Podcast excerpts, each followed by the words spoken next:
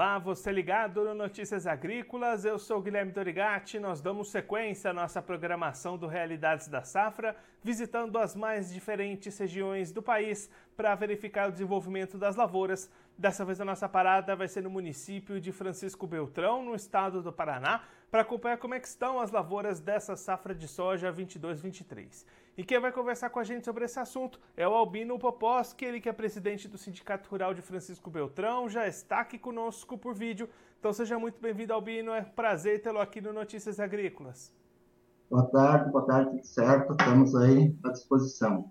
Albino, conta pra gente como é que tem se desenvolvido essas lavouras de soja até aqui aí na região, desde a da época de plantio até, essas, até esse momento. Teve alguns problemas ali no meio do caminho, né? Sim, no início da, da semeadura da soja, mês de outubro, nós tivemos excesso de chuva. Mês de outubro, aqui no nosso município, tivemos 600 milímetros de chuva. Então, teve encharcamentos, teve erosão, mas as lavouras estão se normalizando. Soja da, da época seguinte estão, se desenvolvendo muito bem. E aí, Albino, nesse momento, a gente consegue ter alguma ideia de expectativa de produtividade para essa safra? Sim, assim, as primeiras lavouras, aquelas implantadas no final de setembro, que sofreram com excesso de chuva, a expectativa não é muito boa. Ah, ela varia ali na faixa de 40, 50 sacas por hectare. Mas as lavouras implantadas mais tarde, a expectativa é bem melhor, podendo chegar até 80 sacas por hectare. E quando é que devem começar esses trabalhos de colheita, Albino? Ah, aqui ah, o início de colheita é no final do mês de janeiro. Ficou um pouco atrasado devido ao excesso de, de chuva, né? Pouca luminosidade atrasou o ciclo de soja. E aí, Albino, além dessa questão climática que o senhor comentou, como é que foi a situação de pragas e doenças até esse momento? Apareceram dificuldades para o produtor aí Francisco Beltrão?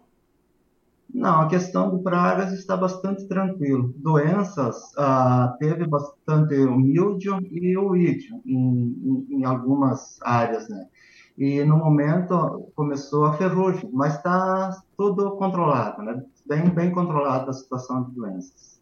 E aí, Albino, pensando nesse calendário, né, a colheita da soja acontecendo, começando aí no final desse mês de janeiro, como é que fica a janela de plantio para o produtor que vai investir na segunda safra por aí? Ah, vai ficar bastante apertado, bastante complicado, que poucas áreas vão estar liberadas para a safrinha de milho dentro do, do calendário ideal. Né? Então, essas lavouras de soja implantadas na época posterior às chuvaradas, essas vão ficar bem, bem complicada a instalação do milho safrinho. E aí, Albino, nesse cenário, vale a pena plantar mesmo fora da janela? É melhor optar por uma outra cultura, fazer alguma outra atividade? Como é que vocês estão analisando essa situação até para poder orientar os produtores aí da região? Olha, no meu ponto de vista, fora da janela ideal, eu não recomendo fazer a semeadura de milho safrinho. Ah, ele não vale a pena. Então é melhor acertar o calendário, fazer outras, outras alternativas, cobertura de solo, pensando numa, numa safra de inverno e numa, na próxima safra de verão com qualidade na semeadura. E Albino, para a gente encerrar olhando para o lado do mercado, como é que o produtor aí de Francisco Beltrão tem negociado a sua safra de soja até esse momento? As vendas avançaram ou a opção tem sido segurar um pouco mais? Olha, a safra em andamento ela está bastante, bastante né, sem vendas futuras. O, o, preço do dia hoje é 173 e há alguns contratos a 177, mas ah, não está tendo muita adesão do produtor não. A opção tem sido segurar então para depois da colheita. É, o que eu vejo assim, o que eu senti da maioria dos produtores poucos estão negociando a safra antecipadamente. Só em, em a, numa situação de, de, uma boa troca de aí, da, da soja, insumos, daí sai algum negócio, senão não está havendo negócios futuros. Albino, muito obrigado pela sua participação, por ajudar a gente a entender um pouco melhor esse cenário das lavouras aí da região. Se o senhor quiser deixar mais algum recado ou destacar mais algum ponto para quem está acompanhando a gente, pode ficar à vontade. Eu agradeço a oportunidade e estamos sempre à disposição para melhor orientar os agricultores. Um abraço. Albino, mais uma vez, muito obrigado. A gente deixa aqui o convite para o senhor voltar mais vezes e a gente siga acompanhando o desenvolvimento e os resultados da colheita da soja por aí. Um abraço e até a próxima. Obrigado. É.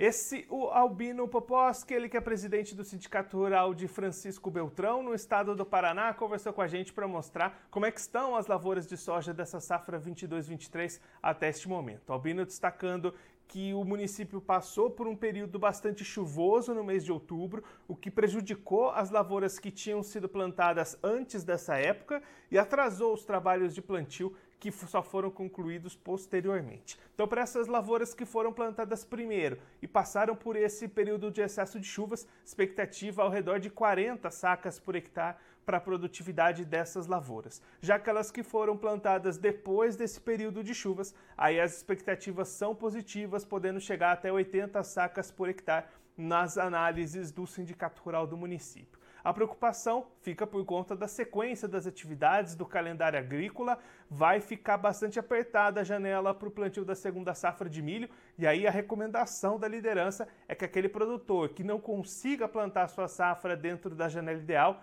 é melhor não arriscar no milho, pode ser que não vale a pena, aí de repente é melhor optar por outra estratégia, plantas de cobertura, já pensar na sequência das atividades, uma safra de inverno, talvez já se preparar para a próxima safra de verão, pode ser uma melhor opção diante desse calendário apertado entre a colheita da soja e o plantio da segunda safra de milho. Já olhando para o mercado, o Albino destacando vendas bastante travadas nesse momento, produtor sem buscar comercialização lá em Francisco Beltrão, devendo optar por vendas mais próximas da colheita, que deve começar agora no final do mês de janeiro. Agora eu vou ficando por aqui, mas você aproveite para se inscrever no canal do Notícias Agrícolas no YouTube, por lá você pode acompanhar os nossos vídeos, as nossas entrevistas. Também deixe o seu like mande a sua pergunta, o seu comentário, interaja conosco e com a nossa programação. Você também pode clicar no sininho, assim você ativa as notificações e fica sabendo de todas as novidades do Notícias Agrícolas. Eu vou ficando por aqui, mas a nossa programação volta daqui a pouco. Então continue ligado no Notícias Agrícolas.